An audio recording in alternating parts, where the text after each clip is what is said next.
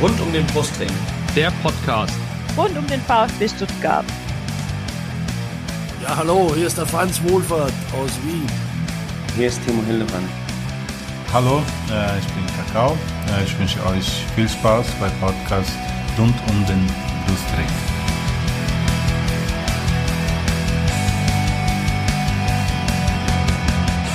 Herzlich willkommen zum Podcast rund um den Brustring. Mein Name ist Lennart.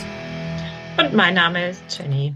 Und dies ist Folge 127 unseres schönen Podcasts. Und wir reden heute auch über ein schönes Thema. Und zwar das 3 zu 1 des VfB am siebten Bundesligaspieltag am vergangenen Samstag gegen Hoffenheim. Und wie gewohnt haben wir auch einen Gast äh, heute bei uns zu Gast. Ein Gast da. Es ist äh, Benny, er ist VfB-Fan. Hallo Benny. Hi.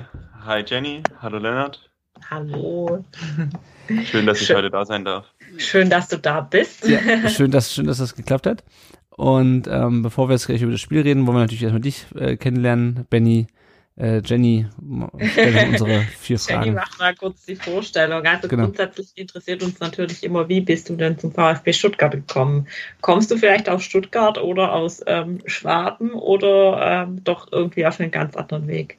Ja, genau. Also ähm, ich bin äh, in einem urschwäbischen kleinen Dorf aufgewachsen, im, äh, in der, sagen wir, Metropolregion Stuttgart, also nicht so weit weg. Und ähm, der damals, mein Bruder war zwar zuerst Bayern-Fan, aber als meine Cousine da, ihn dann das erste Mal mit ins Stadion genommen hat, ähm, es ist meine komplette Familie quasi zum VfB-Fan mutiert.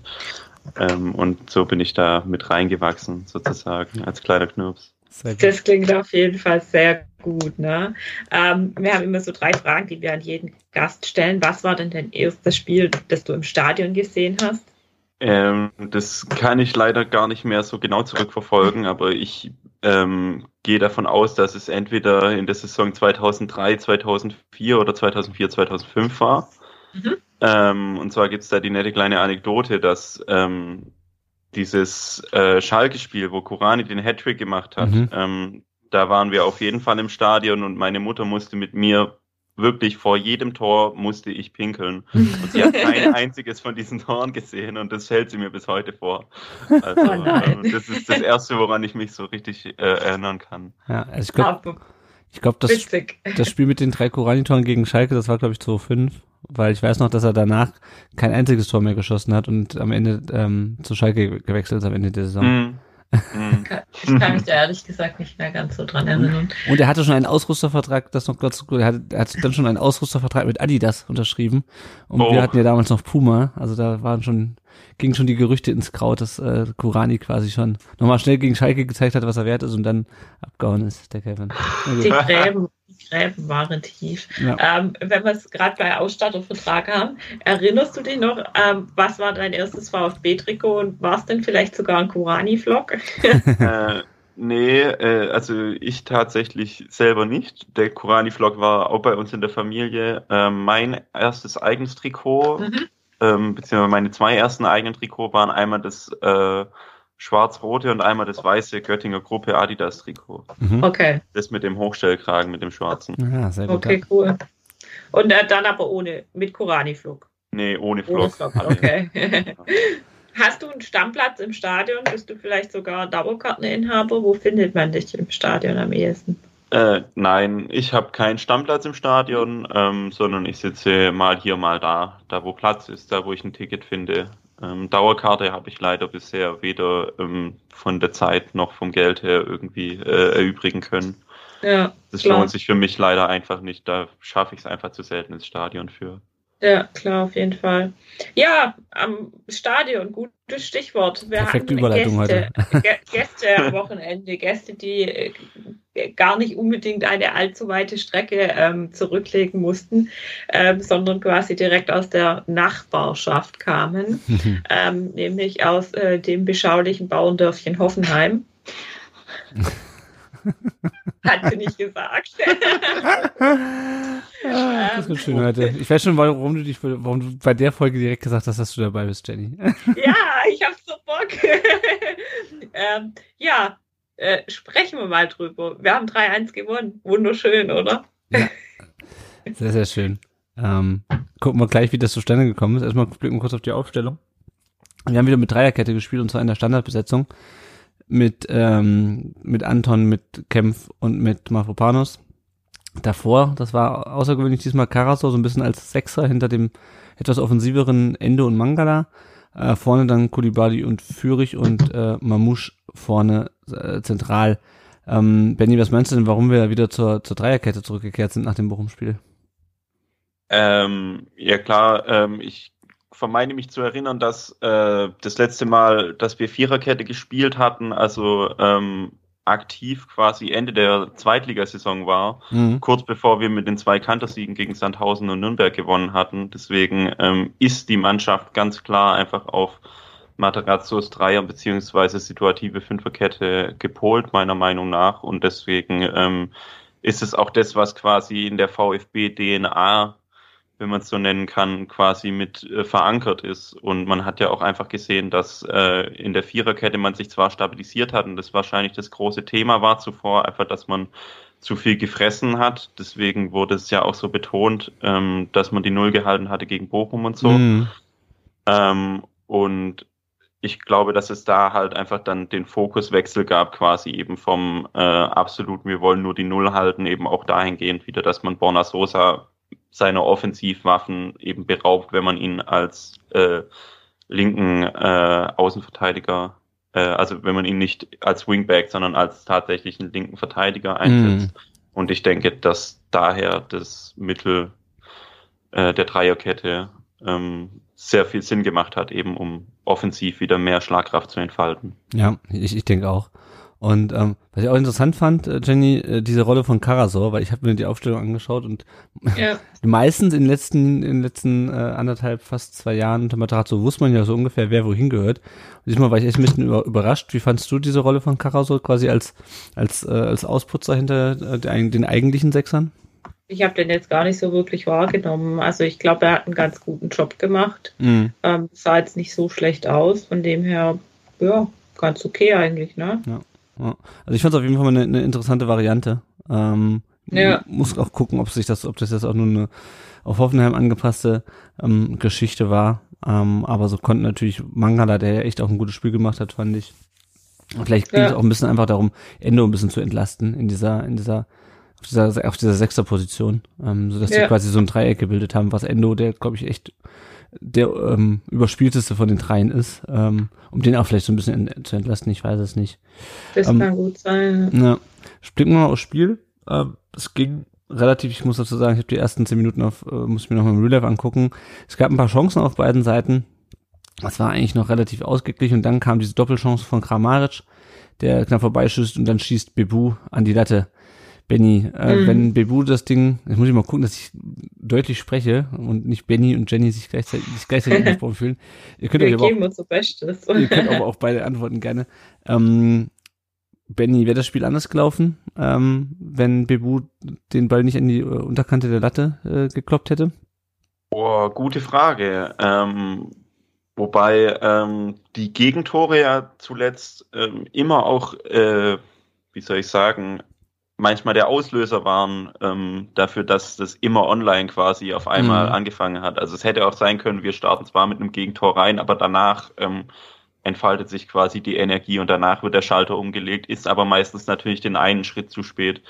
Deswegen ähm, bin ich froh, dass das Spiel nicht anders gelaufen ist. ja, ja.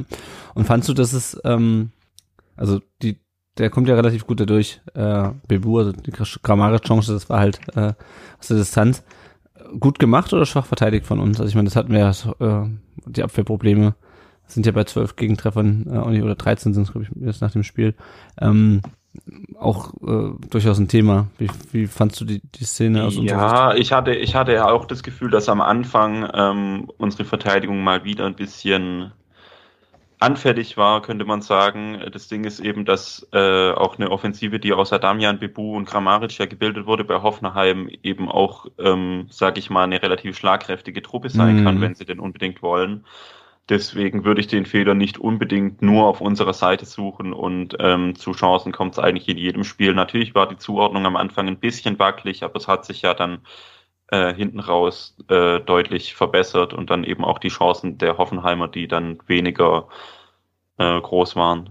Ja, ja. ja das ist mir auch Ja. aufgefallen. Hm? Ja. Also ich selber bin ins, ins Spiel bei dieser Chance erstmal richtig gut reingestartet im Stadion mit einem absoluten Rant. Also ähm, ich habe wirklich erstmal, als es passiert ist, ich habe erstmal so geschrien, ey, muss das, muss das jetzt wieder sein? Wollte jetzt unbedingt wieder nach zwei Minuten 1-0 hinten liegen. Offenbar haben sie es gehört. Das haben sie sich gleich zu Herzen genommen. genau, auf jeden Fall. Ich habe gesagt, es geht nicht, das ist Hoffenheim, streckt euch jetzt bitte mal an. sehr gut, sehr gut, sehr gut, sehr gut. Ähm, ja, und dann gab's ja direkt in 18 Minuten äh, Gru- Grund genug, um nicht zu ranten, sondern sich zu freuen, denn VfB hatte, ich glaube, es war die dritte oder vierte Ecke mittlerweile, was ja, finde ich, auch ein gutes Zeichen dafür ist, ähm, dass es offensichtlich besser läuft, wenn wir so viele Ecken rausholen. Ähm, Führig schießt äh, und ähm, wie heißt der Hoffenheimer Torhüter? Ach, genau, der Baumann. War gerade der Name entfallen. Baumann denkt zur Ecke. Äh, Mamu springt die Ecke rein und kämpft. Muss quasi nicht mehr springen, sondern setzt das ihn quasi im Stehen ähm, gegen zwei Hoffenheimer in die ins lange Eck. Jenny äh, Kempf war ja letzte Woche ähm, zunächst auf der Bank, es kam dann ganz spät erst rein. Meinst du, die Pause hat ihm gut getan? Auf jeden Fall. Also der hat auf mich sehr, sehr guten Eindruck gemacht. Also ich habe auch das Gefühl gehabt, gehabt, die Abwehr war durch ihn schon auch wieder ein bisschen äh, mit stabilisiert. Also hatte auch das Gefühl, er har- harmoniert ganz gut mit äh, Kollege Anton. Mhm. Also äh, irgendwie sind die eingespielter als ähm, diese, diese Geschichte mit Ito. Also ich hatte von der Abwehr einen besseren Eindruck, aber man muss auch sagen, ja, Hoffenheim hat ja auch offensiv jetzt nicht ganz so viel gebracht. Ne? Ja, also bis auf die ersten, ersten Chancen ähm, äh, zu Beginn des Spiels war es war, Ja. war's relativ, relativ wenig. Ähm, wie fandst du denn die Verteidigung von Hoffenheim in der, in der Szene? War ja nicht so wirklich vorhanden. Ne? Ja, ja also Oder? Ich, ich fand das halt krass, weil ich meine, er steht da halt echt relativ mittig auch. Also es ist nicht so, dass er sich irgendwie an einen kurzen Ja. Pfosten geschlichen hat oder irgendwie von hinten abzieht. Er steht eigentlich Ja. relativ zentral, hat zwei Leute vor sich ähm, und bringt das Ding trotzdem rein. Also das war schon echt, äh, das war schon echt ja, gut gemacht, aber wahrscheinlich auch einfach schlecht verteidigt von Hoffenheim. Ja. Ähm, und wir haben es gerade schon gesagt, die Hoffenheimer hatten nicht mehr so viele Chancen, nicht mehr so viele gefährliche Chancen. Die hatten noch Chancen danach, aber ähm, so die Ja. ganz große Gefahr war, war es nicht. Irgendwie hast du das Gefühl, diese 1-0, das war so die Wende auch in, in unsere Richtung in dem Spiel? Auf jeden Fall. Also ich, ich äh, war total froh, dass sie das gemacht haben. Das war für uns einfach auch mal, glaube eine andere Art und Weise in, in dieses ähm, Spiel reinzukommen. Ne? Mhm. Also Ja. ja. Ich denke auch, dass das mental total wichtig war. Also quasi so die Dose zu öffnen selber und quasi selber ähm, da zu sein von Anfang an. Und ich glaube, dass das halt auch dann die ähm, psychische Power von Hoffenheim eben selber etwas ruiniert hat, sage ich mal. Also dadurch, dass eben dann der VfB quasi so ein Spirit und das Momentum mitgenommen hat, eben das auf der anderen Seite abgekippt ist hm, in Ja. Wechselwirkung. total. Ja, ja, also ich hatte auch das Gefühl, dass dieses 1-0, das hat ihnen echt wirklich ähm, nochmal so, so einen Push gegeben. Da merkst du auch, dass halt echt die letzten Wochen ganz viel auch über den Kopf lief. Also auch dieses, Ja. dieses, ähm, das, dieses Bochum-Spiel, ja, da ist auch wirklich ein bisschen Blockade einfach, glaube ich, gewesen nach den, nach den äh, Enttäuschenden, also nach diesem Leverkusen-Spiel, nach dem Leipzig-Spiel auch, ähm, Frankfurt, okay, Punkt geholt, aber auch nicht so super gut gespielt und auch viel Glück gehabt mit diesem äh, absurden Backspin, mit dieser absurden Backspin-Geschichte da ähm, kurz, kurz vor Schluss und ich glaube, das hat ihn einfach mal nur, das war so ein bisschen wie letztes Jahr, da waren sie auch manchmal so ein bisschen wackelig und Ja. fällt halt das Tor relativ früh meistens und plötzlich sind die drin und das, das der Ball läuft einfach. Und das ist halt Ja. einfach gut zu sehen, dass die auch diesen Automatismus noch haben, finde ich, dass es nicht so ist, okay, so wie früher, wir führen 1 und jetzt verwalten wir uns zu Tode, ähm, das haben wir auch häufig genug gesehen, ähm, dass dann einfach gesagt wird, oh ja, 1 das langt ja, ne, ähm, sondern da kommt dann erst richtig Zug rein. Ähm, was ich immer wieder erstaunlich finde, ist, dass Kramaric äh, gegen uns, also ich, der hat bestimmt mit Sicherheit gegen uns schon Tore geschossen, aber irgendwie gegen uns bringt das nie auf den Platz, äh, Benny, oder? Weil Materazzo hat jetzt im SWR, der war ja am Sonntag bei Sport in Baden-Württemberg, hat irgendwie gesagt, das sei Ja, der beste, beste Spieler, mit dem er zusammengearbeitet hat. Was meinst du, warum der gegen den VfB äh, irgendwie nicht so den, den Lauf hat? Ja, ich glaube einfach, dass Atakan Karasor ihn noch in der Hosentasche hat. Ähm, Mhm. Der hat eben seinen Job da als Staubsauger auf der Sechs und quasi als äh, Kramaric-Verfolger auch relativ gut gemacht. Ähm, auch wenn er ansonsten teilweise ein bisschen die ein oder andere Ungenauigkeit Mhm. im Spiel hatte, fand ich. Und auch jetzt in manchen Situationen einfach ein bisschen blasser war, als er hätte sein müssen. Aber seine Hauptaufgabe, die er gekriegt hat, nämlich ähm, den gefährlichen Kramaric ausschalten, hat er relativ gut gemacht, meiner Meinung nach. Ähm, und ich freue mich natürlich immer, wenn ähm, die gegnerischen Topspieler formschwach sind in Spielen gegen uns. Ja. Ja, das hat uns letzte Saison ein paar Punkte gerettet, auf jeden Fall. und, und auch dieses Mal. Ja, die Ecken hatte ich schon angesprochen. Der VfB hatte nach einer halben Stunde 6 zu 0 Ecken. War ja. verrückt irgendwie, ja. gell? Ja, Schon ziemlich verrückt. Das hat man auch, äh, sage ich mal, selten gesehen, auch generell im VfB gewandt, dass man ähm, auch die Ecken für sich nutzt und quasi aus Standards äh, was rauskommt, ja. äh, was positiv ist, was zählbar ist für uns und nicht, äh, keine Ahnung, das Gegenteil, nämlich dass die Ecke so schlecht geschlagen wird, dass dann direkt wieder du in den Konter läufst. So, weil das haben wir in den vergangenen Jahren beim VfB, glaube ich, zur Genüge gesehen, dass man äh, sich quasi ein bisschen in die Hose macht, wenn man schon sieht, äh, wie zur Ecke angelaufen wird. Und jetzt haben wir ja mit Borna Sosa, äh, mit Fürich, mit Marmouche einfach mehrere Spieler, die auch äh, gute Ecken schlagen können und immer noch mehrere Spieler, die die gut verarbeiten können. Also natürlich unsere drei Innenverteidiger vor allem, ähm, aber auch Endo, der da relativ gefährlich ist, meiner Meinung nach, teilweise nach Ecken. Ja. Ähm, ja. Das finde ich ist eine gute, gute Möglichkeit, um quasi eine Offensivschwäche auch ein bisschen auszugleichen.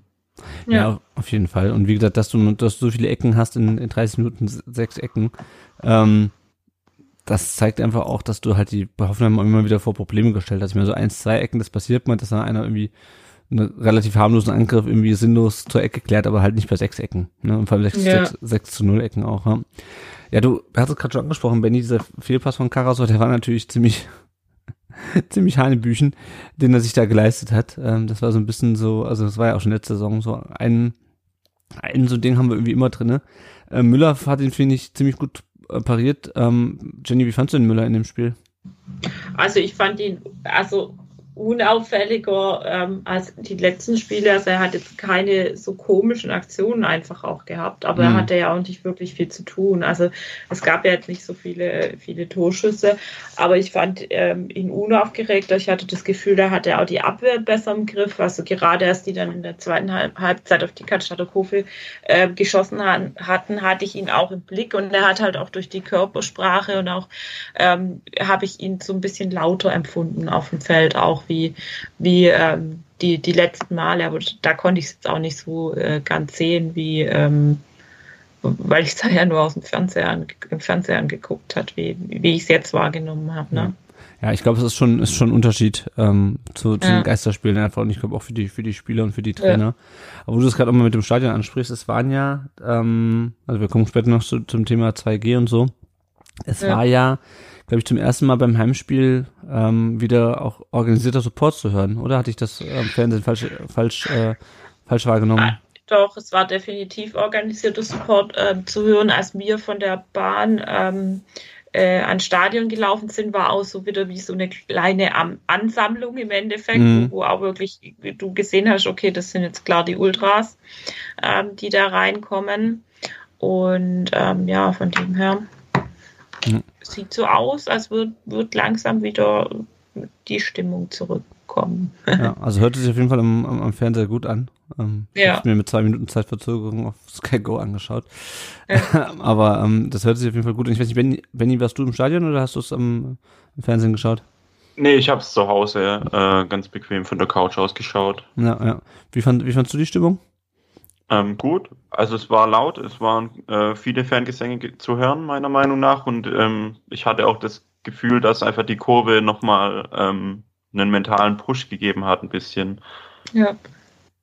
Ja. Ähm, das muss man ganz klar sagen. Also man hat ja auch dann später Dinos in einer Szene gesehen, wie er eben nochmal sich quasi seinen Applaus abholt und so und dann auch mit dem, mit der Handbewegung und so. Deswegen ja. äh, hat mir gut gefallen. Also so kann es gerne weitergehen. Ja, ja, wir kommen jetzt zur zweiten Halbzeit und Jane, du hast gerade gesagt, sie haben in der zweiten Halbzeit dann auf die Cannstatter Kurve ähm, mhm. gespielt, was natürlich, was natürlich geil ist. Ich liebe dann immer diese Kameraperspektiven, wenn du so von hinten hinterm Tor ähm, genau. und gerade in so einem Spiel oder wenn es knapp ist und dann siehst du halt, wie die, hinten die Kurve eskaliert und der Spieler dann durchrennt hinten Richtung Kurve, das ist einfach geil. Also ich weiß nicht, welches Spiel ja. das war.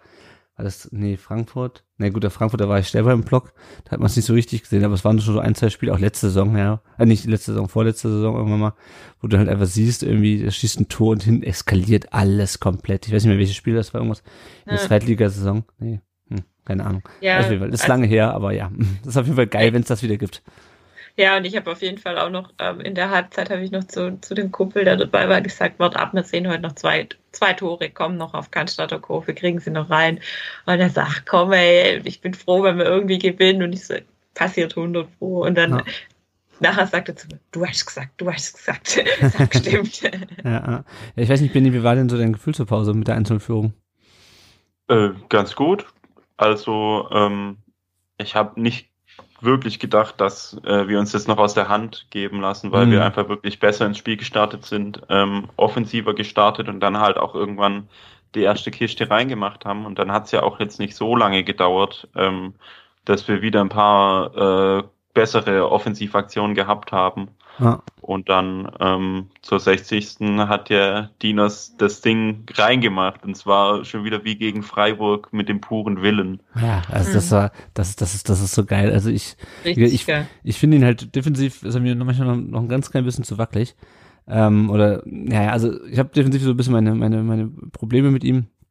Ohne dass ich ihn jetzt schlecht reden möchte, aber offensiv. Also wie geil er dem da den Ball ab, abluchst. Äh, ich habe mir vorhin nochmal in der, in der Wiederholung angeschaut. Und dann einfach durchgeht und durchgeht und durchgeht und durchgeht und dann das Ding da reinknallt und dann Richtung Kurve eskaliert.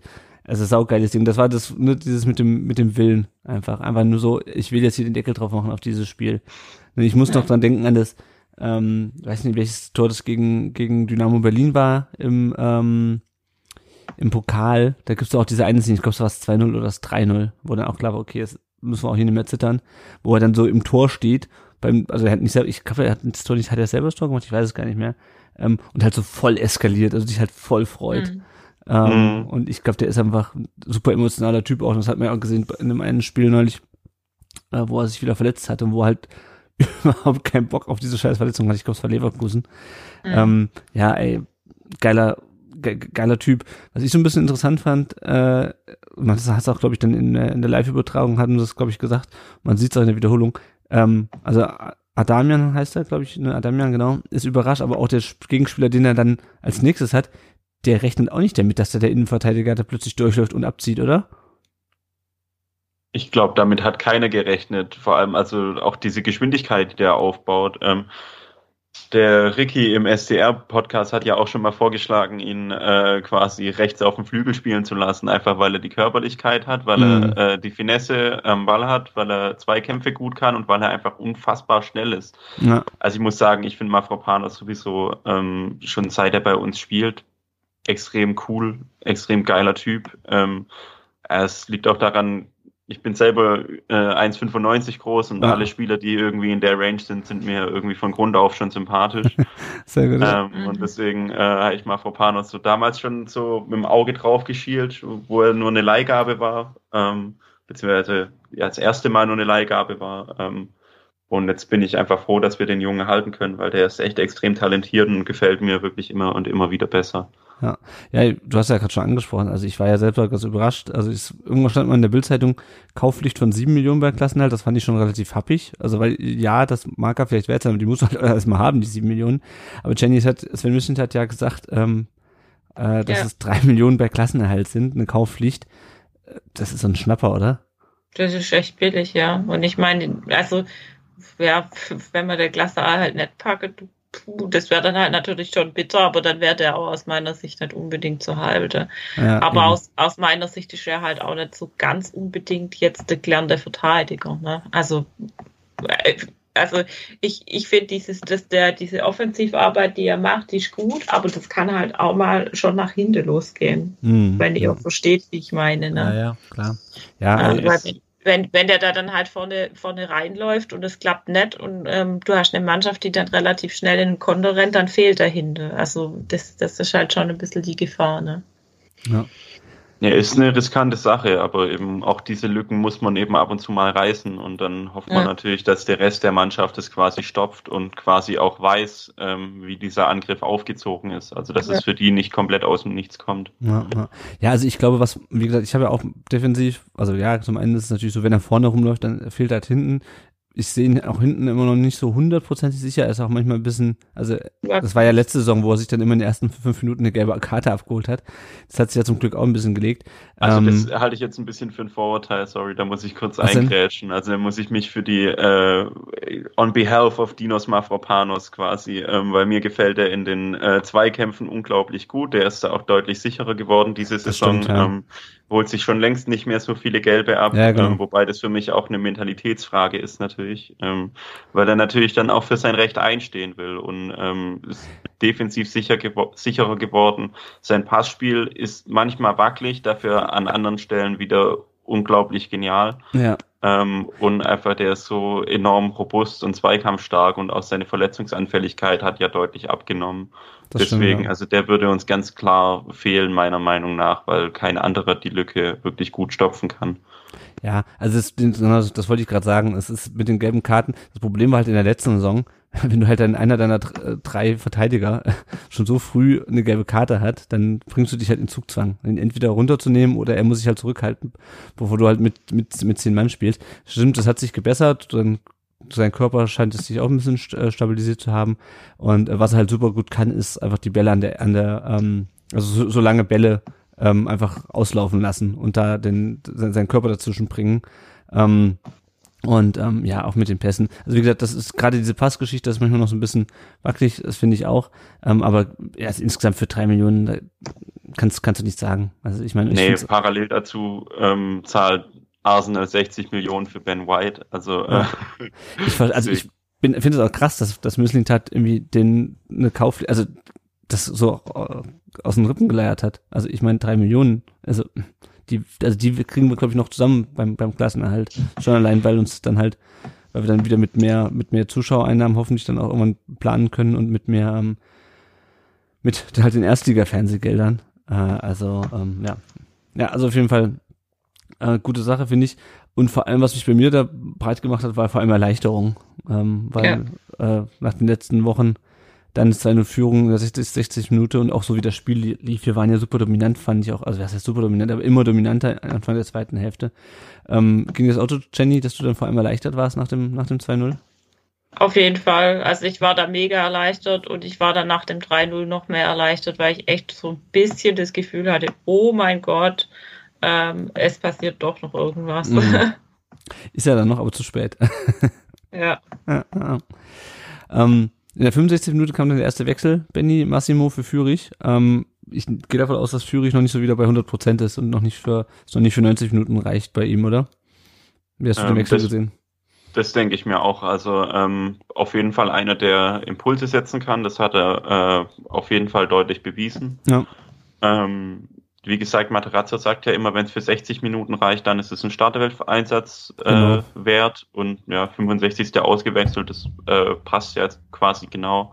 Also wahrscheinlich wird es da konditio- konditionell noch äh, die eine oder andere Sache geben, dass es einfach noch ein, zwei Wochen braucht, bis er äh, wieder komplett in seiner Form ist. Und ich meine, der muss sich ja auch noch ein bisschen besser einspielen mit der Mannschaft. Manches klappt ja noch nicht so ganz, aber ist auf jeden Fall einer, der von der Mentalität und von der Zielrichtung und der äh, Offensivkraft äh, uns ganz klar hilft. Ja, ja, ja def def definitiv. Also das war echt eine, echt eine Belebung. Äh, Massimo ähm, war jetzt das zweite Mal äh, zu Beginn auf der Bank, nachdem er lange immer auch in der Startelf stand, jetzt wo Silas immer noch verletzt ist. Ähm, kannst du das nachvollziehen, dass er ihn jetzt zweimal zu Beginn auf die Bank gesetzt hat, Benny? Äh, definitiv. Also das ist ähm, bei mir das gleiche Bild, was ich eröffne wie bei Klimowitz. Eben Mhm. wenn jemand ähm, quasi nicht unterstreicht, warum er äh, in der Mannschaft steht. Also weder von der Mentalität noch von äh, Zählbarem quasi äh, zeigt, dass er es verdient hat in der Woche. Ähm, dann sollte der auch mal eine Woche äh, auf der Bank sitzen. So, das ist auch in Ordnung dann. Das hat Kämpfer auch gut getan die kreative Pause, sage ich mal. Mhm, Und ja. er ist jetzt äh, erstarkt zurück. Und äh, Massimo hat meiner Meinung nach eben auch äh, bewiesen, dass er es verdient hat. im Ja. weiteren Spielverlauf. Ja. Deswegen, ähm, der, ich finde ihn sowieso sehr talentiert. Manchmal wird er mir ein bisschen zu schlecht geredet auf Twitter etc. Ähm, ist auch ein ganz sympathischer Typ meiner Meinung nach. Ähm, aber ist klar, dass er seine Wackler drin hat und ist klar, dass er auch den nächsten Entwicklungsschritt jetzt endlich machen muss. Aber ähm, wenn es so weitergeht, dann äh, habe ich da vielleicht positive äh, Zeichen gesehen. Ja. Jetzt Ja. am Wochenende. Ja, ja, genau, zu Massimo, zu Massimo kommen wir gleich noch, wenn es wenn es um das Tor geht. Mentalität würde ich dir beides nicht unbedingt absprechen, das ist, glaube ich, noch so ein bisschen, ja, Selbstbewusstsein. Also Mentalität nicht im Sinne von, die hängen sich nicht rein, sie hängen sich vielleicht zu sehr rein oder treffen halt die falschen Entscheidungen. Ähm, weil, also ich glaube, Mentalität kann man eigentlich wenigen Spielern in der Mannschaft ähm, absprechen, wenn überhaupt. Ja, Ne? Aber es ist Ja. mehr so, so eine, so eine Kopfsache bei den, bei den, bei den Genau, also ich da auch. geht's eben auch um, um den eigenen Schalter, der bei einem äh, umgelegt werden muss. Ja. Also da ist eben Selbstbewusstsein. Ist in dem Alter, also ist normal meiner Meinung nach. Ich meine, dass sie noch nicht so spielen können wie alte Hasen. Das Ja. ist ganz klar. Und wenn dann eben teilweise auch die alten Hasen als Führungsspieler fehlen, ich glaube, uns hat zuletzt eben auch äh, zum Beispiel ein Förster gefehlt, Hm. als Führungsspieler und auch als jemand, der quasi ähm, selber ein bisschen unauffälliger zwar erscheint, aber dafür unglaublich viele Lücken reißt, unglaublich viele Pässe spielt und seine Gegenspiel äh, seine Mitspieler äh, natürlich in Szene setzt. Ähm, sowas fehlt dann natürlich gerade ganz gewaltig. Ja, Vor allem, da wir ja noch mehrere solche, ähm, sag ich mal, Führungsspieler äh, der letzten Saison im Moment nicht auf dem Platz stehen haben können. ja, ja, und ähm, Förster, auf den kommen wir auch später noch zu sprechen, der hat ja auch jetzt wieder trainiert die Woche und wird wohl, denke ich, gegen Gladbach auch wieder fit sein. Der ist halt vor allem auch körperlich robust, ja, das ist halt was, was, also das war gegen Leverkusen, war das, glaube ich, ganz krass, oder gegen Leipzig, wo Klimowitz sich halt einfach, der lässt sich halt einfach wegschubsen. Ähm, Mhm. Und auch, auch Massimo ist halt dann auch nicht so, äh, so, so die Kante, ähm, so dass er dann manchmal bei einer massiven Abwehr auch einfach hängen bleibt. Aber kommen wir mal zurück zum Spiel. Ähm, Kramaric äh, hatte dann noch eine Chance, aber trifft halt den Kopfball nach einer Flanke von Raum in der 68. überhaupt nicht. Und das war es im Grunde schon eigentlich mit den, mit den wirklich Großchancen von, von, von Hoffenheim. Ähm, es kam in der 76. Minute kam noch ein Wechsel Natei mit seinem Bundesliga-Debüt oder so, glaub sogar seinem VfB-Debüt äh, für Mangala und Klimowitz kam rein, über den haben wir gerade gesprochen, für Marmusch. Ähm, Mangala, Jenny, der hat sich schon weiterentwickelt im Vergleich zur letzten Woche, oder? Auf jeden Fall. Man sieht halt bei dem, glaube ich, aber einfach, dass er jetzt wieder ein bisschen mehr Spielpraxis hat, dass er irgendwie so die, die Kraft ein bisschen auch aus meiner Sicht wieder ähm, äh, ja, gewinnt, also dass, dass er mehr Kraft hat, dass er da besser mithalten kann. Und von dem her finde ich das eigentlich alles soweit ganz gut. Ja, also hat, hat mir auch echt, echt gut gefallen. Wie fandst Ja. du Mamouche in, in dem Spiel?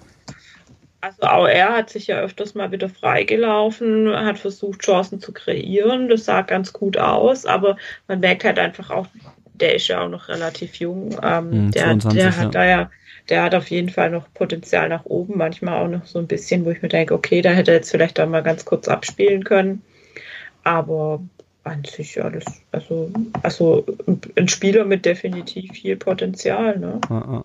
Ja, ich finde, er muss noch so ein bisschen so seine richtige Rolle vorne finden. Also man findet ihn halt irgendwie überall und nirgendwo Ja. ähm, vorne, also bei der Ecke dann und auch sonst ist er immer viel unterwegs, aber so, so eine feste Rolle, das hatten wir, hatten wir schon letzte Woche zum Bochum-Spiel diskutiert. So, Mhm. so eine feste Rolle hat er, hat er irgendwie noch nicht, nicht gefunden. Jetzt war er wieder Stürmer mit, mit Führig vorne.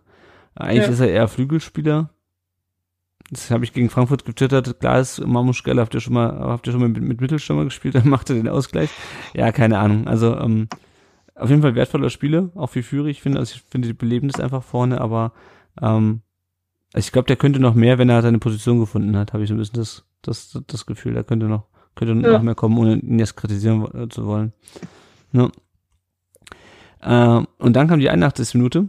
Ähm, Kulibali ähm, mit zwei eher harmlosen Schüssen, aber dann mit einer super Vorlage fand ich auf Massimo. Äh, der zieht aus der gleichen Position quasi wie Maropanos vorher ab ähm, und macht sein erstes Bundesligator und zwar mit rechts erstaunlicherweise. Und ich meine mich erinnern zu können, dass er sonst immer mit links geschossen hat. Benny, hast du die auch die, äh, hast du das auch so in Erinnerung oder, ähm, oder li- liege ich da falsch? Das ist eine, tatsächlich eine gute Frage, aber ähm, das Ding ist ja, dass auch äh, alleine die Chancenqualität, sage ich mal, von Massimo jetzt äh, in den letzten Spielen nicht so die hohe war. Mhm. Ähm, und eben äh, hat er nicht gegen Bielefeld einen Hattrick, einen Hattrick erzielt im äh, Testspiel, wenn ich mich nicht richtig irre? Das, das kann sein, Ähm, ja. Ja, aber ich, äh, ich weiß tatsächlich nicht, was sein starker Fuß ist oder mit was er sonst immer schießt, aber ähm, den hat er wirklich sehr schön eingeschoben aus äh, im Strafraum vorne rechts und dann schön Ja. bis links rüber. War gut, hat mir gefallen, ähm, hat mir auch von der Energie gefallen, die er danach gezeigt hat. Auch auf Instagram hat er ja geschrieben, äh, mein erstes Tor für diesen geilen Club. Also ähm, die Identifikation mit dem VfB ist auf jeden Fall da. Ja. Finde ich cool. Aber ich finde ihn sowieso einfach einen sympathischen Typ und ähm, wünsche ihm alles Gute und hoffe einfach, dass er wirklich jetzt nicht das einzige Tor für den VfB gemacht hat in der Saison. Ja, ja genau. Also ich habe nochmal geschaut, ähm, Transfermarkt sagt, er ist Rechtsfuß. Ähm, also dann hat er vielleicht doch einfach, also vielleicht hatte ich, ich irgendwie hatte ich, hatte ich ihm so ein Bild von ihm, wie er immer mit links schießt und dann halt nicht trifft. Ich finde es auf jeden Fall gut, weil er, er kommt ja quasi von, er kommt ja von rechts quasi. Ähm, und Spieler, die von, von, rechts nach innen ziehen, schießen ja meistens eher mit links, einfach weil weil es halt von der von der Dynamik her besser passt und er knallt das Ding halt mit rechts rein.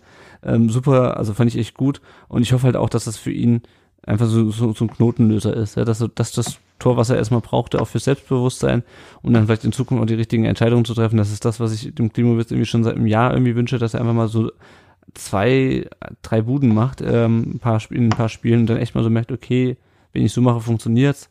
Ähm, einfach ein bisschen Selbstbewusstsein und ein bisschen, ja, so, so, so ein Knotenlöser. Ähm, ist das vielleicht für Kulibali und äh, vielleicht, vielleicht kriegt, ähm, kriegt Klimowitz das, das, das auch nochmal hin. Ähm, für Marcel, hab ich- wie fandst du denn Kulibali? So, das wollte ich eigentlich fragen. Benny, wie fandst du denn Kulibali in dem Spiel eigentlich? Ähm, der hat mir ja mal gefallen, mal nicht so. Ähm, Er war auf jeden Fall wieder dafür äh, gut, sage ich mal, äh, Abwehrspieler zu binden von Hoffenheim. Ähm, also wieder den einen oder anderen Zweikampf geführt, wieder äh, das eine oder andere Mal gefoult worden, ähm, die eine oder andere Ecke rausgeholt für uns. Das fand ich ganz gut. Ansonsten ähm, etwas unauffällig, sage ich mal, in den offensiveren äh, Gefilden, aber ähm, ich weiß auch noch nicht, ob äh, seine richtige Position schon gefunden wurde, Hm. habe ich das Gefühl. Also ich glaube, dass da noch, äh, dass es noch ausbaufähig ist und es noch besser laufen könnte.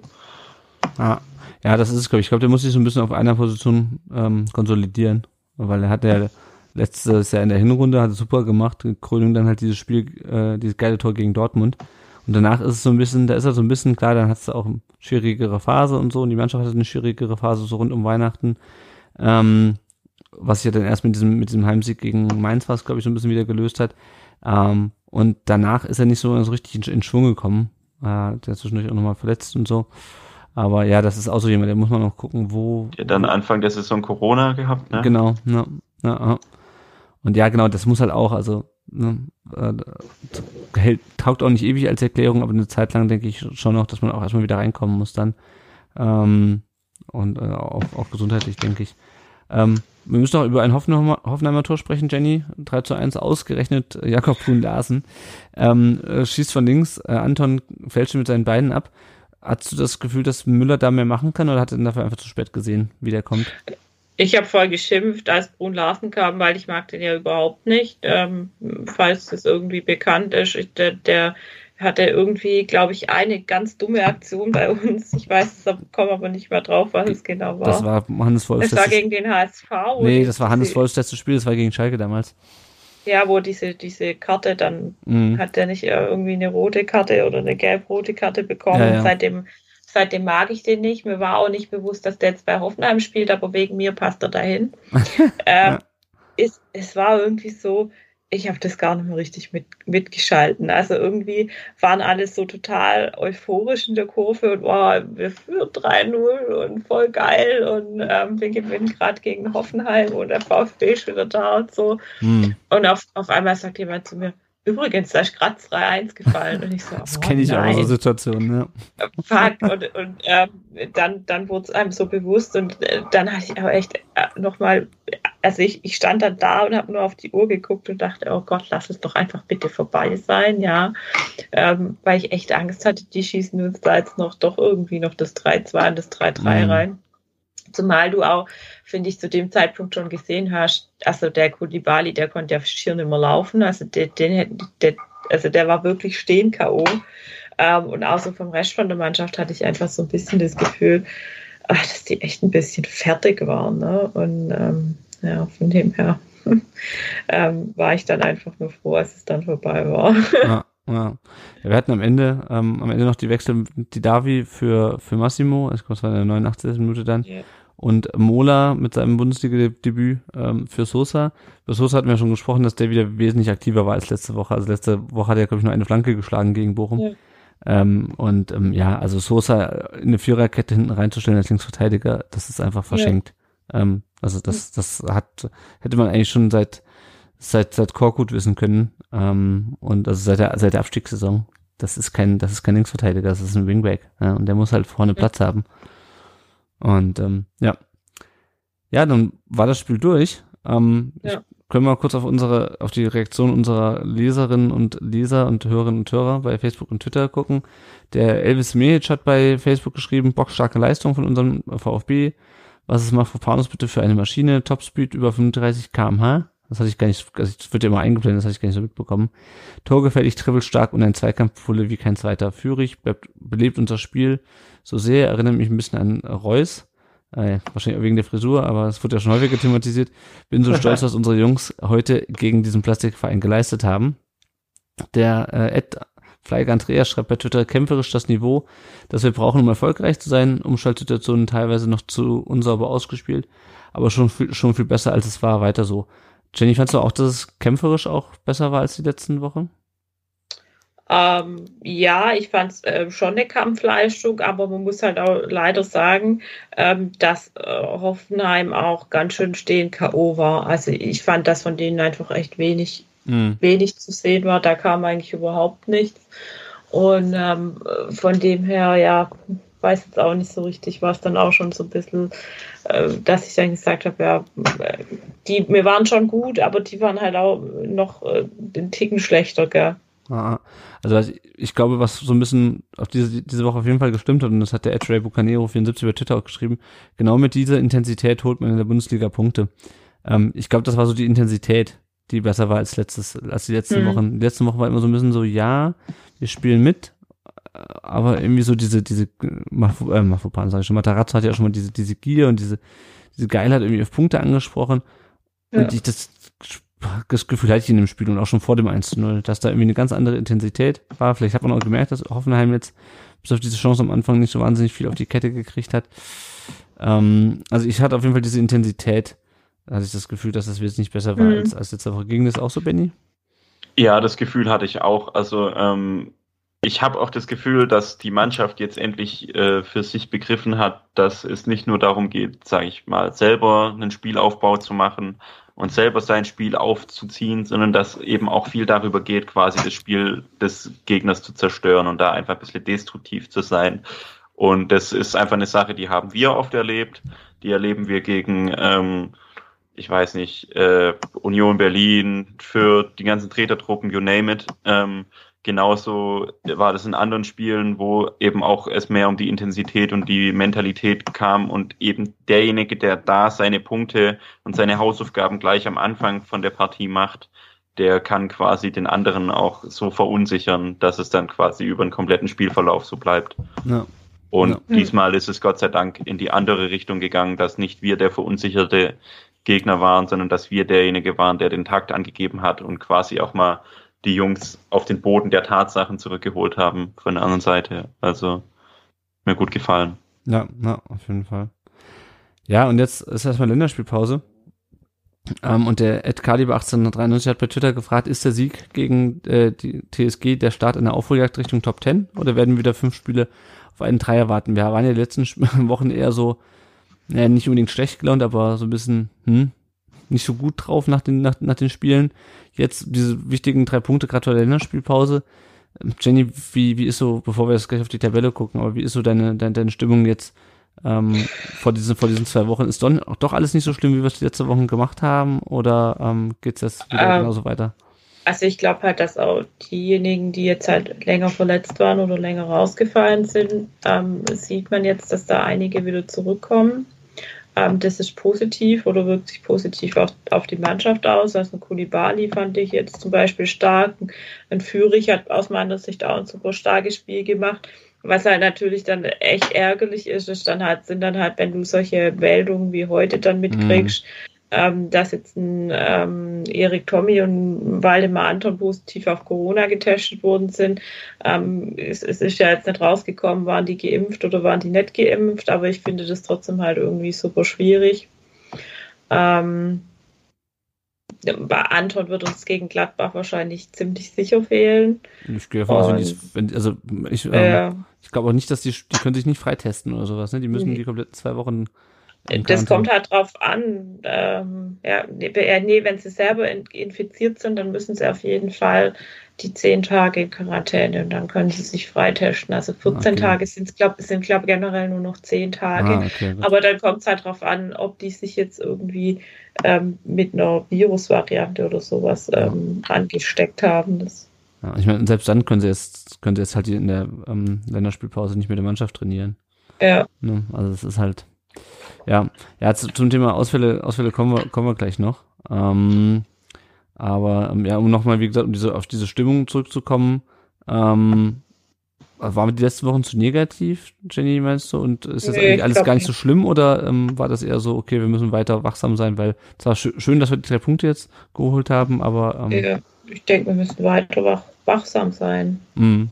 Ja. Ja, ja, wir können ja mal auf die, auf die Tabelle gerade gucken, auf die Lage nach dem siebten Spieltag jetzt. Wir sind jetzt Zwölfter äh, mit, mit acht Punkten. Äh, acht von äh, den immer wieder gern hm. angesprochenen 40. Das finde ich schon mal nach sieben Spieltagen, finde ich super in Ordnung, weil mir kommt es dieses, dieses Jahr wirklich nur darauf an, diese 40 Punkte so schnell wie möglich voll zu machen. Ich habe nochmal zum hm. Spaß geguckt.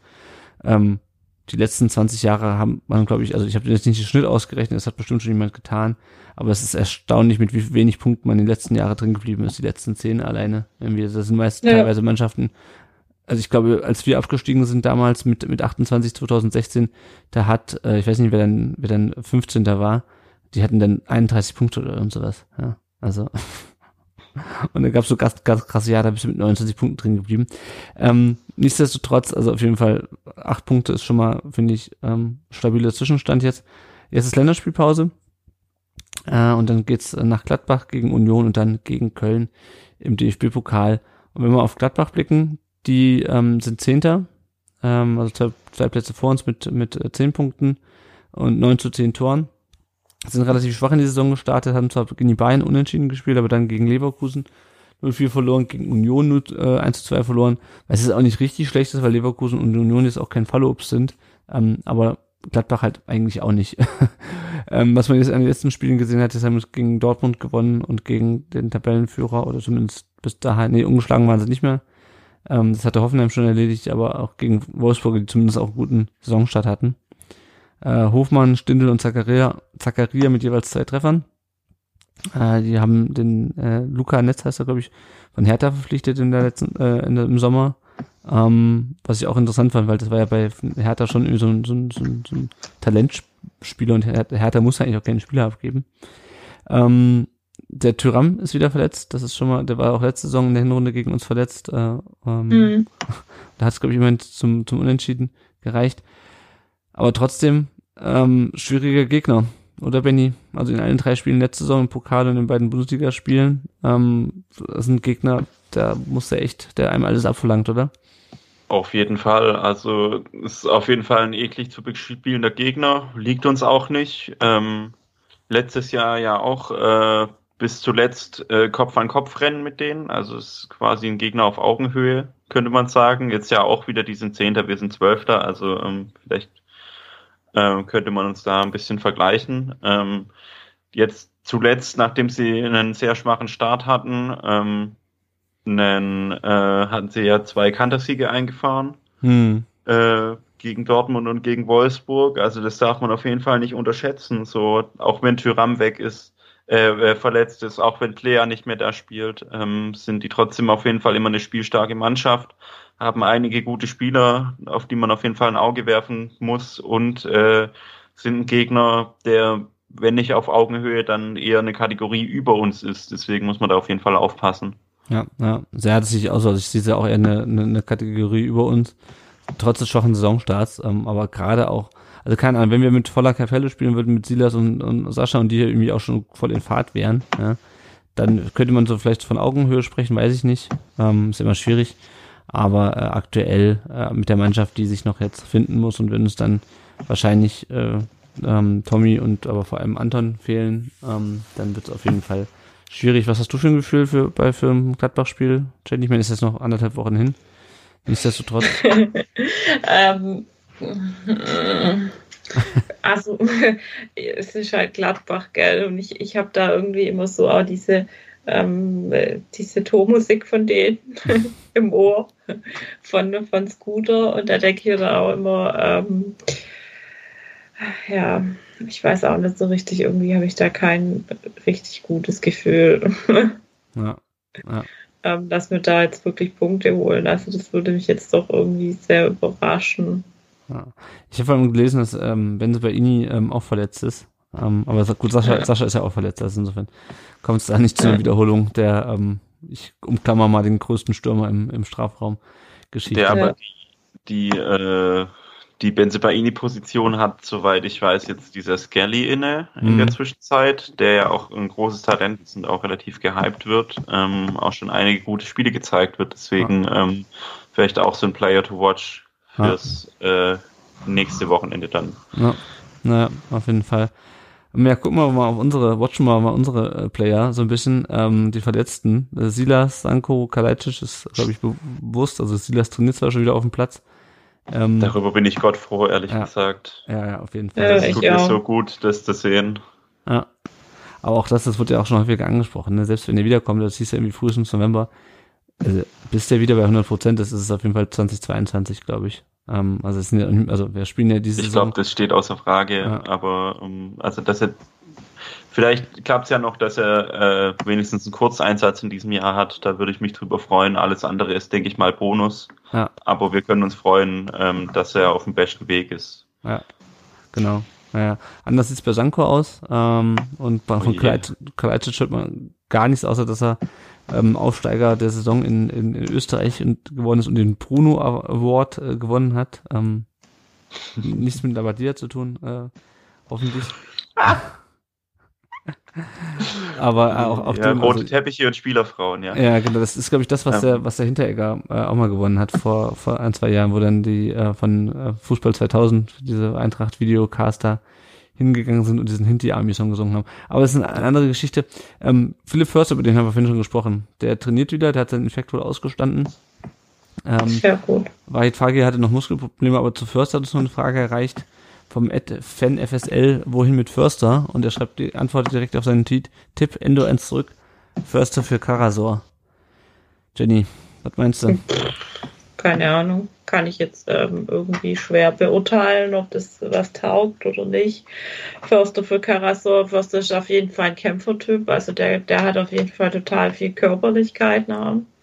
Und ja, kommt auf, ich glaube, das kommt auch ganz, äh, unser Trainer sagt ja immer, das kommt auf den Gegner an, welchen Spieler er einsetzt. Der wird es dann mathematisch schon richtig berechnen, wann er denn jetzt da den, den Förster hinstellt und wann er den Karasor hinstellt, oder? Ja. Ja, ich, denke also ich würde das jetzt da jetzt generell nicht eine ähm, Pro- oder Kontra-Entscheidung für einen der beiden treffen. Also.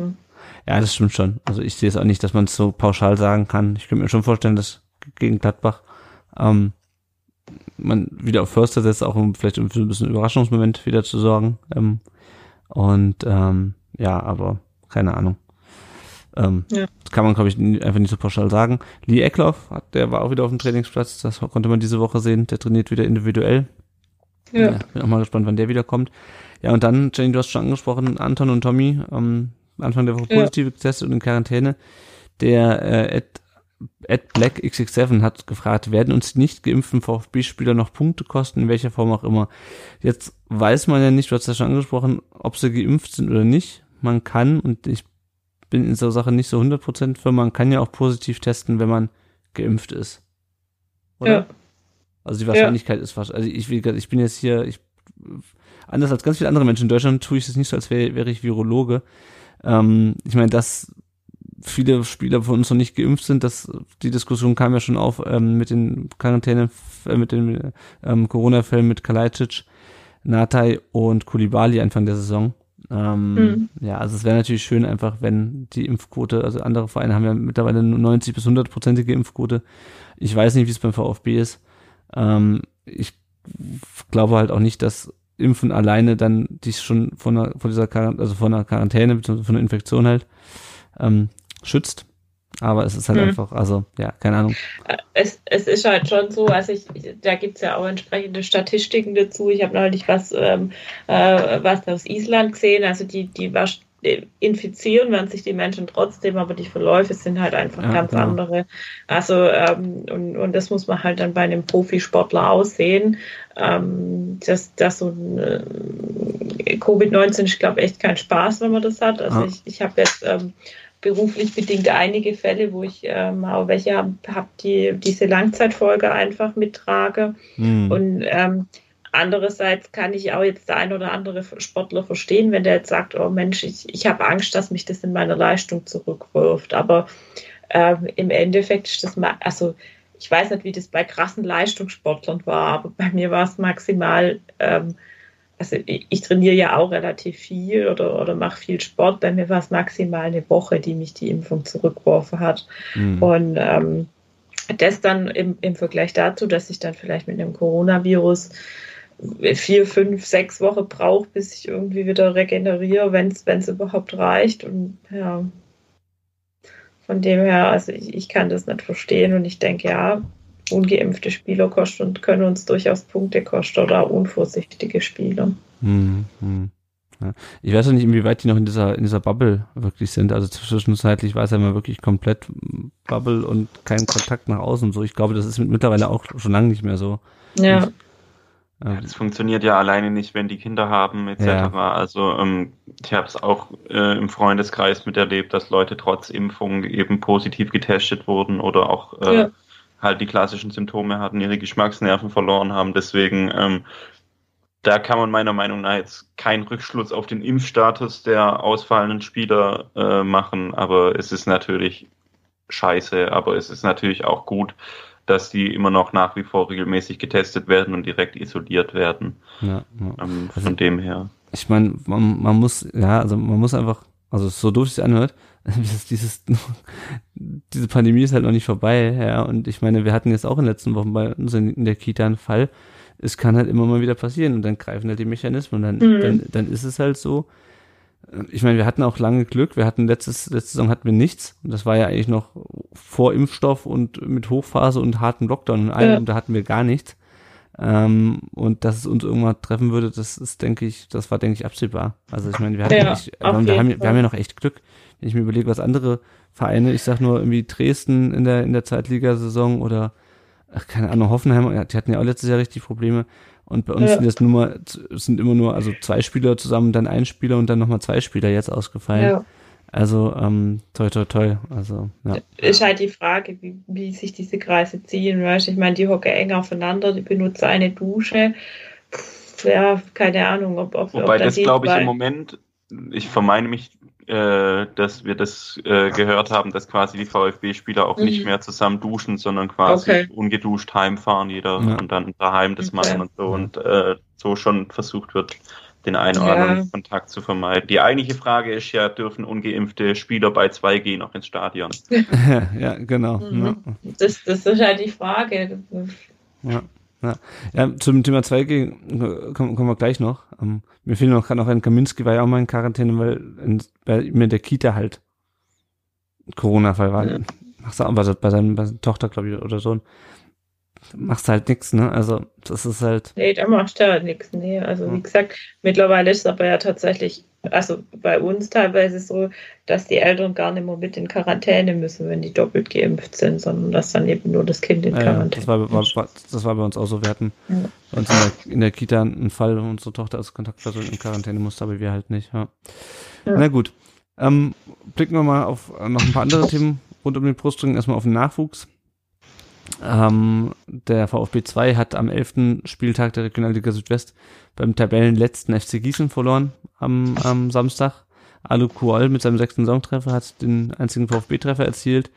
Äh, der VfB 2 ist jetzt wieder ein bisschen abgerutscht in der Regionalliga auf Platz 9 ähm, mit, mit 15 Punkten. Das liegt, glaube ich, aber auch an einigen Verletzten bei denen. Also Stan Shiplock ist verletzt ähm, und wer hatte sich jetzt noch verletzt? Äh, den wir aus Leverkusen geholt haben. Mir fällt gerade der Name nicht mehr ein. Er hm. hat auf jeden Fall auch ähm, eine langwierige Verletzung.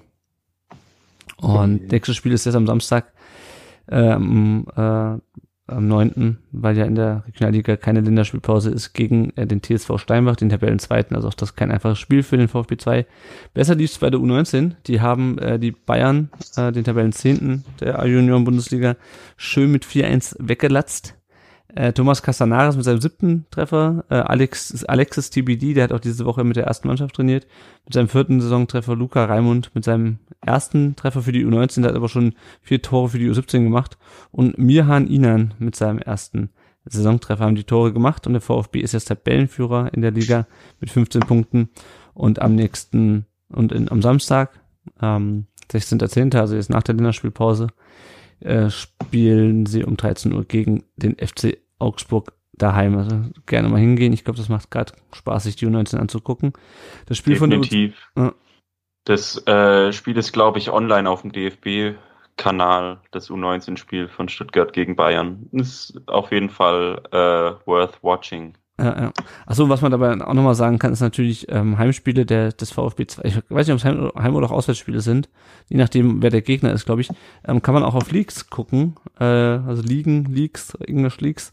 Ähm, das ist ein neues Format äh, oder eine neue, neue, Plattform, die diese äh, Amateurspiele äh, streamt. Ähm, letztes Mal, glaube ich, der Rick und der Sebastian von äh, STR, die Podcast-Kollegen haben auch das Vorprogramm gemacht sozusagen und der Philipp Meisel ähm, von Stuttgarter Zeitung Stuttgarter Nachrichten hat mitkommentiert. Ähm, also ich, nicht das Gießen-Spiel, glaube ich, aber das, äh, das Heimspiel davor gegen äh, oder was gegen Aalen? Ne, doch, das war, glaube ich, gegen Aalen, genau, wo der Trainer von Aalen so ausgerastet Also auf jeden Fall auch gerne mal, das ist, glaube ich, relativ günstig. Das ist, glaube ich, 20, 30 Euro für die Saison oder sowas. Ähm, und ähm, schöne Sache auf jeden Fall, um auch die Sichtbarkeit des Amateurfußballs ein bisschen zu erhöhen. Bei der U17 gab es am Wochenende nichts zu sehen. Das Spiel gegen Heidenheim wurde nämlich abgesagt.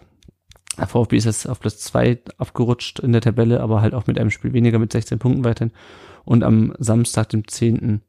Ähm, genau, geht's jetzt, am kommenden Wochenende geht's jetzt zu 1860, äh, dem Tabellen 14. Und die zukünftige Frauenmannschaft des VfB, der VfB Obertürkheim, die haben 0 zu 1 am Sonntag jetzt in Würzburg verloren, beim äh, Tabellenführer Kickers Würzburg und sind jetzt mit äh, drei Punkten äh, nach drei Spielen halt aber auch erst siebte von neun Mannschaften und am Sonntag, äh, dem zehnten, geht's gegen den SV Alberweiler. Gucken wir kurz mal auf unsere Leihspieler. Antonis Aidonis äh, hat beim 0 zu 3 von Dresden gegen St. Pauli äh, nach 85 Minuten das erste Mal Rasen gesehen, wurde spät, sehr spät eingewechselt, also schon 0 zu 3 stand. Dresden ist jetzt mit 13 Punkten der 11. in der Saison. Pablo Maffeo, da gab es den großen Aufreger, äh, weil alle äh, bei Twitter dachten, er hätte äh, seinen eigenen Trainer beleidigt, aber er hat nur den Trainer von des Gegners beleidigt beim 1-0 gegen Levante. Der wurde nach 89 Minuten ausgewechselt, der ist also auch wieder fit, der war ja zwischendurch verletzt. Mallorca ist es mit 11 Punkten 12. in der Liga. Maxima Vucca ist immer noch verletzt, deswegen hat er auch beim 2 zu 5 von äh, der WSG Tirol bei äh, Rapid äh, nicht auf dem Platz gestanden und die WSG Tirol ist mit 8 Punkten immer noch Tabellenletzter in Österreich. Besser sieht's bei Leonhard Münster aus. In der, ähm, die hat, der hat zwar auch 2 zu 5 verloren äh, mit äh, St. Gallen, die übrigens heute ein Testspiel gespielt haben gegen Union, habe ich gesehen. Ähm, 2 zu 5 bei den Grasshoppers aus Zürich verloren, aber er hat äh, 87 Minuten gespielt, also hat sich da langsam auch in die, in die Startformation gespielt. St. Gallen ist langsam auch vor, äh, Vorletzter, Vorvorletzter in der, in der Liga mit Achter von 10 mit 6 Punkten. Und Darko Schulinov, da haben wir schon letzte Woche drüber gerätselt, der saß auch beim 3 zu 0 von Schalke gegen Ingolstadt, ähm, in dem ähm, der Rotte sein 100, was war es, 83. 153. Ähm, 153. Danke, Bundes äh, Zweitligator ähm, erzielte und damit mit Dieter Schatzschneider gleichgezogen ist, saß er 90 Minuten auf der Bank. Es liegt wohl so ein bisschen da, äh, daran, dass er sich mit äh, dem Herrn Kramotzes, dem Trainer von Schalke, verkracht hat, weil er, zu Beginn der Saison hat er ja eigentlich relativ regelmäßig gespielt, aber ähm, ja, die letzten zwei Spiele eben auf der Bank und Schalke ist mittlerweile in der zweiten Liga auf Platz 4 vorgerückt mit 16 Punkten. Äh, da haben wir in der Länderspielpause natürlich wieder einen Haufen äh, Nationalspieler unterwegs. Endo muss leider schon wieder los. Ich würde mir mal wünschen, dass der einfach mal nicht nominiert wird, aber äh, geht natürlich nicht. WM-Quali Hm. äh, gegen Saudi-Arabien. Ich glaube, er spielt immer in Japan gegen Australien und äh, auswärts in Saudi-Arabien. Also ähm, etwas kürzere Flüge. Borna Sosa hat sowieso nicht so weit. Der spielt mit Kroatien gegen Zypern und die Slowakei. Mafropanos mit Griechenland gegen Georgien und Schweden und Omar Mamouche wurde zum ersten Mal für die ägyptische Nationalmannschaft nominiert. Nach seinem Tor gegen Frankfurt direkt. Und die spielen zweimal gegen Libyen. Und dann haben wir noch äh, vier ähm, U21-Spieler. Massimo, über den haben wir gesprochen, der reist mit seinem Tor direkt zur deutschen U21 ähm, gegen Israel und Ungarn. Übrigens, Nick Betzner äh, ist auch äh, äh, nominiert, der hat auch mal bei uns gespielt und ist dann, spielt mittlerweile, glaube ich, in, in Belgien. Ähm, Ömer Beja spielt mit der Türkei gegen Kasachstan, Nikolas Natay mit Dänemark gegen Schottland und Belgien, Wahid Fagir, auch wenn es der VfB zunächst anders kommuniziert hat, bleibt zum Glück äh, in, in Stuttgart, ähm, ist mit seiner Muskelverletzung sicherlich auch sinnvoll, nicht zur Nationalmannschaft zu reisen. Und Clinton. Mo und Clinton Mola ähm, spielt äh, zum ersten Mal für die U21 von England gegen Slowenien und gegen Andorra. Ja, dann gibt's noch ein paar andere Meldungen. Ähm, Thomas Krücken, Benny, hat äh, verlängert äh, als Leiter NLZ, ähm, und zwar langfristig, man wurde nicht gesagt, wie lange, äh, aber auf jeden Fall eine gute Nachricht, oder?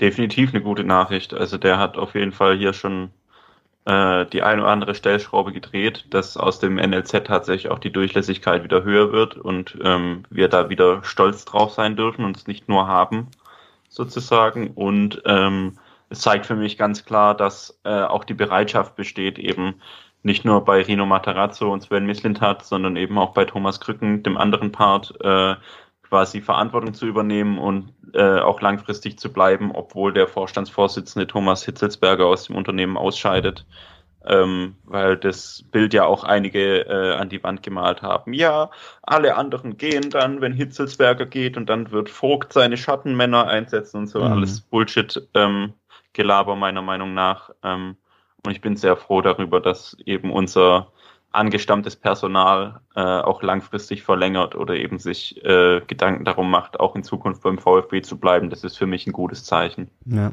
ja, und ich finde es auch generell gut. Also ich verweise immer gerne auf diese Podcast-Folge äh, von Thomas Krücken beim bei den Kollegen vom vom ähm, von der Nachspielzeit, wo er halt gesagt hat, wichtig ist halt, dass man Strukturen schafft, die auch unabhängig von Personen sind.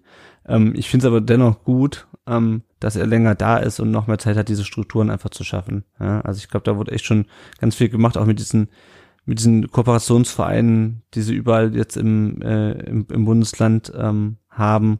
Ähm, ja, und ich glaube, da läuft ganz viel in, in, in eine richtige Richtung. Ich glaube, wie viel da wirklich gut läuft, das äh, sehen wir dann wirklich erst in, in ein, zwei, drei Jahren, ähm, wenn ähm, auch immer wieder bessere Na Jahrgänge nachkommen. Ich meine, also die Zeiten, in denen die U19 gegen Abstieg kämpft, die sind ja zum Glück erstmal vorbei. Ähm, trotzdem muss man natürlich immer sehen, also es kommt eh nur ein Bruchteil der Spieler durch. Ähm, und da muss man halt einfach sehen, wie die, ähm, ja, wie die sich dann auch im, im, im, ähm, im Herrenfußball sozusagen durchsetzen, weil U19 ist dann immer noch was anderes dann als dann Regionalliga oder, oder, oder Bundesliga. Ähm, und momentan hast du halt einfach noch viele Spieler, die du, die du von außen holst. Ähm, Sanko beispielsweise, der, ja- der ja quasi alle Jugendmannschaften direkt übersprungen hat von uns.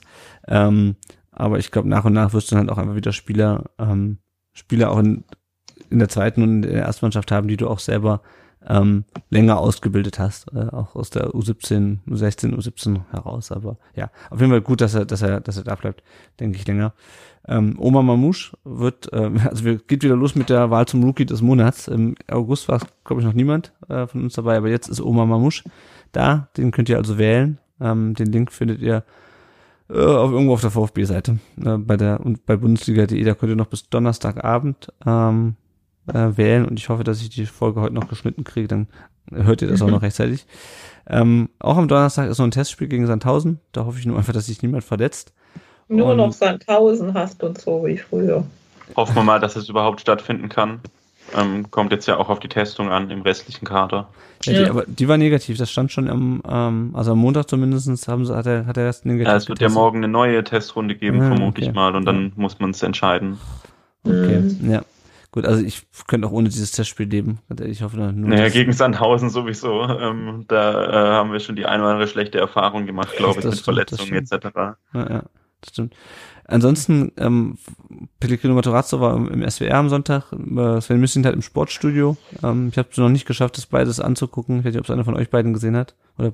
Leider auch nicht, um die Uhrzeit. Ich habe beides gesehen, sehr interessant. Also ah, äh, beides nachgeschaut natürlich, ja, aber ja, ja. Ähm, hat sich gelohnt auf jeden Fall. Alleine ähm, von Pellegrino Matarazzo so die Analyse zu hören und eben auch äh, zu hören, dass er auch die Kritikpunkte, die VfB-Fans vielleicht auf Twitter etc. äußern, ähm, sage ich mal, sich selber schon zu Herzen genommen mhm. hat und sie auch schon analysiert gekriegt hat, äh, das ist auf jeden Fall mal ein gutes Zeichen. Ja, das denke ich halt auch. Also ich meine, Missindheit ist manchmal so ein bisschen, das hatten wir letzte Woche drüber gesprochen, das ist manchmal so ein bisschen Wagenburg-Mentalität auch, so nach dem Motto, also das hatten wir ja schon in der Zweitligasaison, wo es mal richtig scheiße lief zwischendurch und man sich manchmal ein bisschen gewundert hat über seine Aussagen nach dem Spiel. Aber ich glaube, intern sprechen die das schon richtig an. Also ich habe nicht das Gefühl wie früher, dass ähm, dass intern man sich so Sachen auch schön redet oder zu, zu rosig sieht. Man, da man geht ein bisschen ins Risiko mit verschiedenen Sachen, mit der Kaderplanung mit Sicherheit, auch manchmal mit, vielleicht mit einer Aufstellung mhm. oder einer Taktik. Aber grundsätzlich habe ich nicht das Gefühl, dass die da irgendwie komplett an der Realität vorbei leben intern. Äh, was man da nach außen sagt, ist natürlich immer noch ein bisschen was anderes. Ähm, aber ich habe nicht mehr diese, also als Gentner, ich, ich ziehe das Beispiel mit Gentner an, als Gentner gesagt hat, man muss gegen Mainz nicht gewinnen, da hatte oh man das Gefühl, dass sie alle so gedacht haben. Ja? Und heute ja, würde man denken, denken, okay, das sagen sie als extern, aber intern sie es mit Sicherheit anders. Ja, das denke ich auch. Also ähm, auch ähm, was ja auch vielfach zerrissen wurde, war quasi, dass man sich äh, so positiv geäußert hat darüber, dass man gegen Bochum äh, ein 0-0 erwirken konnte. Aber äh, ich denke, da geht es einfach um das Signal, auch nach außen zu zeigen, hey, wir wollten auf die defensive Stabilität äh, setzen, das haben wir geschafft ähm, und so quasi das auch den Jungs weitergeben, so dass auch das Medienecho das ist, okay, äh, von der Abwehrarbeit hat es funktioniert und offensichtlich hat es jetzt auch wieder Selbstvertrauen gebracht, dass wir im Endeffekt gegen Hoffenheim eben auch gewinnen konnten. Ja. Also ich denke, dass die, dass die Analysefähigkeit und die kritische Auseinandersetzung auch mit der eigenen Arbeit beim VfB im Moment sehr viel besser ist als in vielen, vielen vergangenen Saisons. Ja, ja das, das denke ich auch. Ja, und ein Thema, das hat man gerade schon angesprochen, ähm, das habe ich heute nochmal mitbekommen. Scheinbar steuert man in Baden-Württemberg oder es soll, glaube ich, mhm. beschlossen werden ab 11. Oktober, glaube ich, war's. Ja. Also ich wohne ja selber nicht in Baden-Württemberg, deswegen bekomme ich das nicht so hautnah immer mit. Äh, ich schon. Ähm, genau, das äh, bei Veranstaltungen ähm, 2G, äh, also Jenny, erklär du's. Du kannst, ich habe es nur ja, vorhin so, so überflogen, ähm, hat auf jeden Fall auch also, Auswirkungen auf den VfB.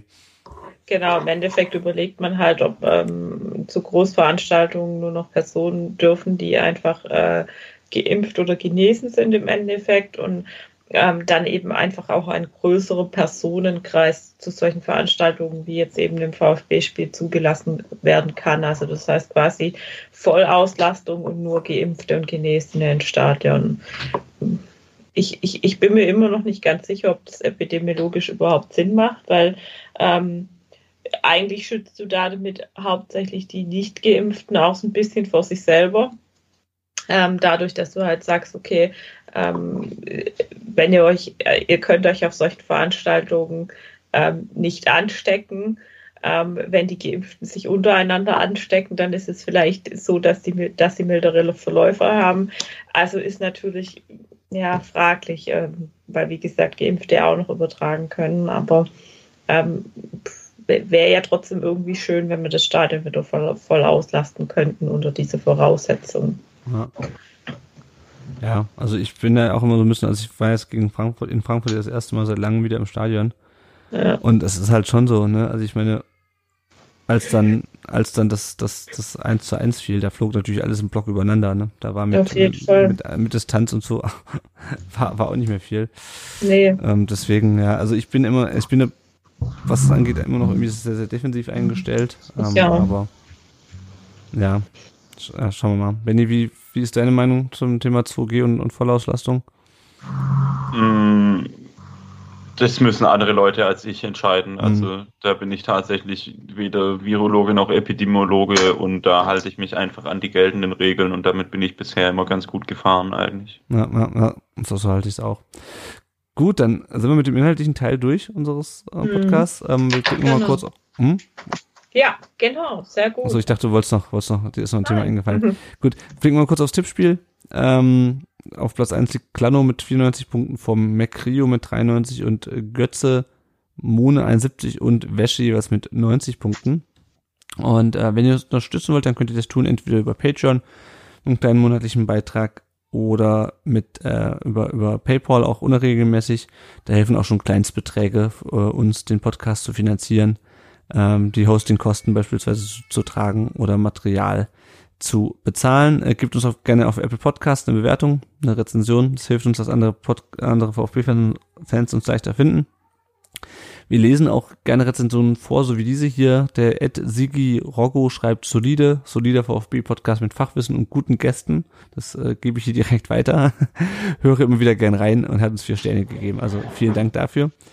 Ähm, ansonsten sagt den Leuten auch gerne so, ähm, was ein Podcast ist, wie man äh, das uns gibt, wie man einen Podcast runterlädt und weist sie hin auf unseren Blog und äh, den Podcast gibt es natürlich auch bei Spotify, bei YouTube und überall sonst, wo es Podcasts gibt. Ähm, und was wir die letzten Wochen sträflich vernachlässigt haben anzukündigen, wir suchen natürlich weiterhin Gäste. Ähm, also wenn ihr Teil dieses Podcasts sein wollt, dann äh, macht es so wie der, wie der Benny und meldet euch einfach bei uns. Wir suchen noch für alle Spiele nach der Länderspielpause ähm, Gäste, also VfB-Fans als Gäste. Also meldet euch einfach über, über die bekannten Kanäle. Ihr könnt euch auch gerne nochmal melden, wenn ihr schon mal Gast wart und nochmal wollt. Immer gerne. Ähm, genau. genau. und ich freue mich auch immer über weibliche Unterstützung. Genau. Also. genau, ja, dieses, dieses Jahr ist es noch sehr, sehr männerdominiert. Also, genau, äh, genau, also auch gerne äh, weibliche VfB-Fans, meldet euch. Gut, dann sind wir am Ende unserer Folge an, angelangt. Erstmal vielen Dank an dich, Benny, dass du dir die Zeit genommen hast. Sag vielleicht nochmal ganz sehr kurz. Gerne. Sag vielleicht nochmal ganz kurz, wo man dich äh, vielleicht in den sozialen Netzwerken findet. Ach so, äh, ja klar, ähm, auf Instagram kann man gerne reinfolgen, at 0711.benny, 2N, 1Y und auf Twitter bin ich zu finden unter at vfbenito. Ähm, dann bedanke ich mich auch für die Einladung. Es hat mir sehr viel Spaß gemacht mit euch. Es war sehr cool. Und äh, ich komme gerne wieder. Sehr schön, ja, so genau. Melde dich einfach. Gut, dann sage ich jetzt an der Stelle, ähm, äh, genießt, äh, genießt, die, genießt die Länderspielpause. Ähm, von uns wird es diesmal keine Sonderfolge geben. Ich brauche mal eine, eine, kleine Pause ähm, bis, bis zum Gladbach-Spiel. Und wir hören uns dann das nächste Mal nach dem Auswärtsspiel in München-Gladbach. Also, tschüss und auf Wiedersehen. Tschüss und auf Wiedersehen. Bleibt alle gesund. Bis bald. Ciao, bis bald.